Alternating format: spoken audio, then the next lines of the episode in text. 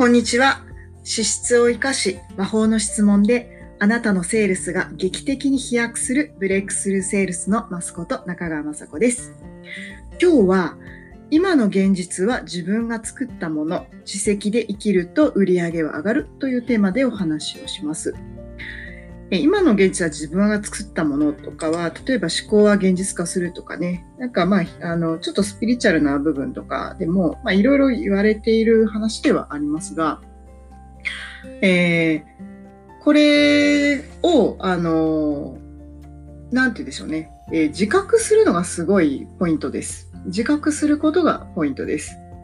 で、え、ー、と、私も今まで、あの、脳科学だったり、コーチングだったり、スピリチュアルっぽいとこから成功哲学だったり、まあ、あるいは本当にそういうの抜きでね、数字だけを追いかけて現実を作っていくとか、もう、まあ、いろいろやってきたんですけれども、えっ、ー、と、とにかく、えー、もちろん思った通りにこうね、イメージしたらやっぱ減少化するっていうのは自分でなんとなくやっぱり体には染みついているんですけど、それでも無意識にやっちゃうことってあるわけなんです。うん。皆さんもわかりますよね、こういう感覚ね。うん。無意識にやっちゃうんですよ、結局人間は。で、私はそのフリーランスになって、ある経営者に、ま、どうしてもストイックにやっちゃうところがありますと。なんでそこもちょっと緩めたい。もっと楽して売り上げ上げたいですっていうお話をしたときに、その人がズバッと。まあ、あの、厳しい形でやりたい人はそれが好きでやってるんだよね。っていうふうにさらっと言われましたね。うん。ちなみにそれをご指摘してくださった経営者の人は、あの、もう年商何十億っていう会社経営もしてますし、他にもいろいろご自身でビジネスを展開されてる人なんですけど、ただまあ、あの、とあるご病気か何かがきっかけで、もともとちょっとね、あの、スピリチュアル能力高い人だったんで、なんかいろいろこう、お祈りだったりとかも大事にしてる人なんですけれども、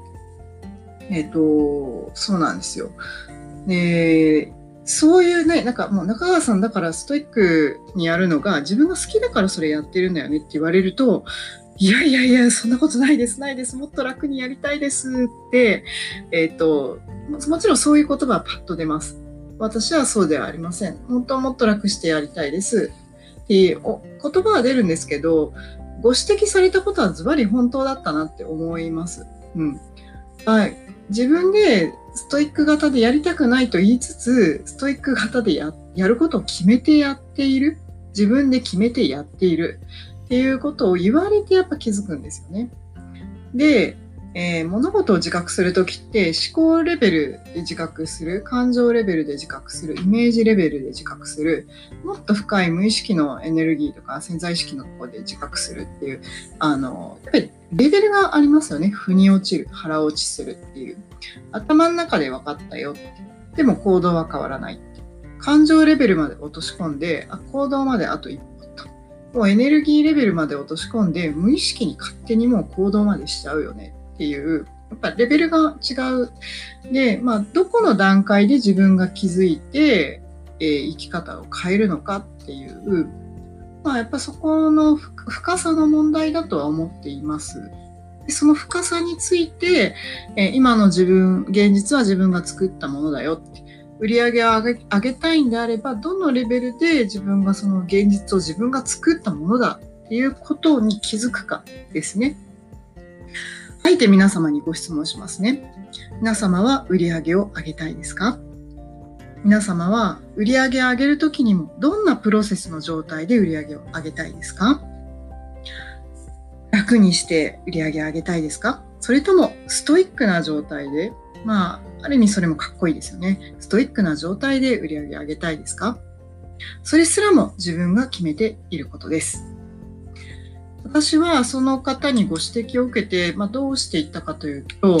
え、ー、と、やっぱりまずイメージを変えていくことをトレーニングしましたね。うん。でどうしてもこうストイックな方がに行く癖を持っている自分をとにかくなるべく解除していくと。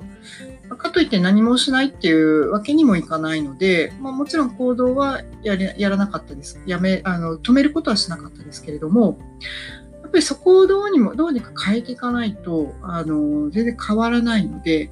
あの不器用ながらにそれをしながら何を自分が気づいていくかっていうことをしながらやりましたけどまあそうは言いながらなんとか売り上げは立ちながら来ましたね。うん、っていうのがあのあります。もちろん周りの皆さんの支えがあってそれがあるわけなんですが。でそこの延長でもう一つ自責で生きると売り上げは上がると。でこれもねまた別の経営者さんがいらっしゃってその方は、あの、とある大企業の、あの、IPO までをやった方ですかね。で、1000億円ぐらい倍に、あの、売り上げを、まあ、上げてしま、あの、向上させてしまったという手腕の持ち主の方で、まあ、その会社を引退しても、あの、ベンチャー企業をどんどんどんどん経営してるっていう方なんですけれども、この人はやっぱりずっと実績だっていうことを言い続けるんですよ。その方の組織改善とか組織改革、組織構築とか、そういうのをアドバイスしてる方なんですけれども、まあ、とにかく実績だよということを言っていて、私も今までの自分のいろんな企業の研修だったり、自分の個人コンサルをさせていただく中でも、最後はもう全て実績なんですよね。あのその言葉につきます。いろんなことをいろんな角度から言うんですけど、最後は自分の、全て自分の責任であるっていうところに気づくと人は変わるんですね。行動も変わるし、売り上げも変わるんです。これは本当です。で、えっと、闇雲に行動するんではなくて、気づいたら、気づくと、まあなんかあり方が変わるんでしょうね。それによって引き寄せられるものが変わるんですよね。で、作り上げられる芸術、現象が変わってくる。えー、で、自責で、今度はね、自責の領域をどこにするかなんですよ。で、大体売り上げが上がらない場合は多責にしてるケースが多いなと思ったりします。うん。マネジメントがうまくいかないなっていう場合も、もうほぼほぼ多責にしているだけですね。うん。すべての人が自責意識になれば、相当組織力は上がるし、えー、個人の能力開花もものすごい早いですね。うん。それは私はその経営者の方から教わったっていうのもあります。自分の経験上もあります。うん。で、次に実績をどの領域にするかっていうんですけれども、まあ、あの常識の範囲で考えると、例えば、じゃあフリーランスの私であれば、今の売り上げの状態は全部自分の実績だよねとか、今のこういうこう環境も自分の実績だよねと。あの、それは人脈だったりとか、自分の情報だったりとかね、自分が得ている情報だったり、その流通経路だったりとか。これが例えば会社員になった時とかだったら、じゃあ自分がいました、プロジェクトがありました、メンバーがいました、メンバーにいろいろこう依頼をします。でも、なんかこう、うまいこと動かなかった時に、えっ、ー、と、それを他人のせいにするのか、自分のせいにするのか、例えば自分のあの伝達能力が足りなかったから、えー、結果にならなかったよなっていうこともできるし、いや、あの人にはここまでを依頼したし、最初にチームでルールを決めたから、ここから先はあの人の仕事だよね。まあ、それをしてくれなかったんだから、もうあれはあの人の責任だよねって。まあ、まあ、これは常識の範囲ではありますけど、まあ、口先ではね、あなたのこれをやっといて欲しかったけどやってくれなかったんだねって言うかもしれませんけど、やっぱりあり方として、それすらも全部自分の責任だったなって、ちゃんと思えるかどうか。うん。えっ、ー、と、思えるかっていうのは頭で分かっているけど感情では分からない。認めたくないは自責じゃないと私は定義しますね。えー、あと、あの、思考レベル、感情レベル、もっと無意識深いところまでも、もうこのチーム自体が全部自分の体だったと。うん。だこの体を全て健康に円滑に回すのも自分の責任だよねっていう感じですね。で、そこが役割がまた変わってきますと、えー、部署全体が自分の責任だとか、えー、会社全体が自分の責任だったって思うでしょうし、会社の社長様レベルになると、その会社を取り巻く業界自体も元気にするのが自分の責任だって思うわけですね。市場全部が自分の体ぐらいに思う。で、最終的には、えー、この地球全部が自分の、うん、影響権だと思うとか、そのイメージどこまでを自分の責任にするかっていうのは人それだそれぞれだと思うんですが、私が、あの、えっ、ー、と、いいなと思ってる経営者の皆様は、はっきりと言葉には言わないんですけど、節々で、なんかこの地球全部の出来事とか、まあ、この宇宙全部の出来事も究極自分の責任だよねっていうことを、えー、ちょっと誤解を招くこれって注意しないとスピリチュアルっぽく見えるんで誤解を招くんで言わないんですけど、そのあり方でいらっしゃるなっていうのが喋っててバレる時があるんですよね。うん。えっ、と、すごくあの、そうなんですよ。なので私はそれをポロッとそのかけらを拾った時に、ああ、私もそのあり方でいこうって思ったんですね。やっぱりこれが、あの、えー、もちろん売り上げも上がっていて、組織もすごくなんか生き生きとしている、え、経営者の特徴なんだなって私なりに勝手に思ったことなんですが、え、例えば、えーと、死ぬ時にこの体をできるだけ綺麗な状態でお返ししたいっていうね、この自分の体もいただいたものだっていう考えだったり、この体を通して降ってくる情報、そこを通して出来上がった思考とか、自分が吐く息とか、自分が食べた、食べたもの、そこから生まれてくる自分のエネルギーとかも、結局この地球に影響していくんで、いい状態で返したいっていう、うんうん、あの、その思考一つ考え一つこの空間に放出するものを、えー、より良い形で返そうっていうあり方が本当に素敵だなしかもそれをねあの粘ばべきでやってんじゃないんですよね。なんかあのなんかもう怨念に取りつかれたようにそういうことを言ってるのではなくてまあ、もう本当に息を吐くように、もう自然な感じでね、やってるっていうのが、すごく素敵だったなと思うので、それはやっぱり私の一つのあの理想ではあります。今の話もちょっと分かりやすく言うと、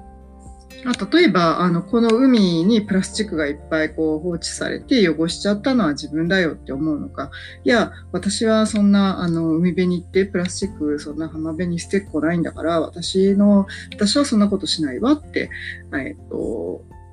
それは他人のせいよっていうふうに他責にするのかとか、うん。なんかね、原発が起きたのも、直接自分が地震を起こしたわけじゃないし、自分のせいじゃないよって、うんうん、あの、あの原発のあのプラントを作ったのも自分じゃないしとかそれをだから他人の自分が関わってないから他人自分じゃないよ他責にするとかそれともまあでもそういう社会的な風潮を作ったのも自分だよねとかね。うん。その事件が起きたんだったらそれを解決するのもこの地球の一員として自分の仕事だよねって思うのかとか、うんうん、あのその実績の領域をどこまで広げていくかというのが、えっ、ー、とすごく実は関係ないようで売り上げに直結するというふうに感じております。少なくともその売り上げを上げ続けていたり経営マネジメントをしっかりしている方々ほど言葉には言わないけどものすごくあり方でそういったものを大事にしていたりえー、そういった、ね、心根があるから自然とそのようなあのお客様を引き寄せ、えー、売り上げにまたつながっていっているご商売が順調に循環しているというふうに感じているんです。なので、えっ、ー、と、もう一度話をまとめに入りますが、今の現実は自分が作ったものであるということを、えー、どの深さで認識をし自覚しているのかそして、えー、自分の、えー、その現象を作ったのも自分の責任であるという自責。売上っていう入り口にのみならず、この今の様々な環境、出来事も全部自分が引き起こしたものだ。だからどうする？という常にその問いかけとあり方の次元上昇があるかどうか。これが売上と直結しております。とっかかりとしては、ぜひね、皆さん、今の現実は自分が作ったものということで、皆さん、今の売り上げは、今皆さんが満足している売り上げ数字でしょうかプラス、かつて私がやってしまったように、ストイックにやってしまう。めちゃめちゃ自分に厳しい。自分を罰するかのように、こう、厳しい感じで、うーってこう、えー、苦しみながらも、なんかその売り上げを達成するのが良いのか、もう楽して温泉使ってるような感じでだけどももちろんやるべきことをやり結果はつながっていくと、えー、どちらも選択ですどちらを選択してもいいんですでも、えー、今の現実は自分が作っている。そこからが全てのスタートです。その上でどうしたいかというところ。で、えー、こういった話は、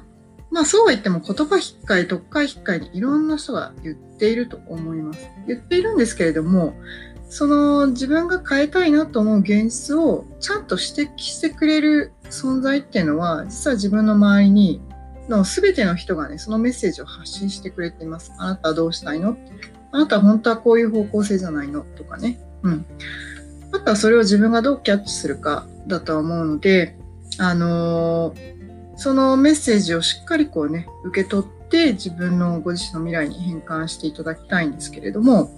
ぜひね、あの、ご自分の夢に貪欲になって、売り上げを上げていっていただきたいなと思います。私は、理想を言えば、すべての人が年収1000万超えるけれども、この地球環境も耐えられる資源とか、エネルギー問題とか、食料問題とか、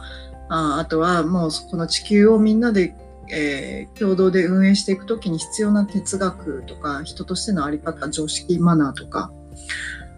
まあ、そんなものをちゃんと携えて、みんなが年収1000万になって自由度が効くような地球の社会になったら本当に嬉しいなと思っているんですね。なので、まず、お一人お一人が、あの、しっかりその強い夢を持って、邁進してくのを、えー、心からお手伝いをしたいと思っております。というわけでですね、えー、今日は、自分の今の現実は自分が作ったもの、自責で生きると売り上げ上がるということでお話をしてみました。今日のお話、えー、よかったらね、感想とか LINE のコメント欄に送っていただけたら嬉しいです。えー、で、ここまではあり方の話なので、具体的に売り上げを上げるときに、あの、テクニカルな部分が欠けてる人っていうのも当然いるので、またそこはそこでね、えっ、ー、と、また興味があればお話をしたいと思います。ぜひ、えー、またね、引き続きお楽しみください。今日はどうもありがとうございました。それでは、バイバイ。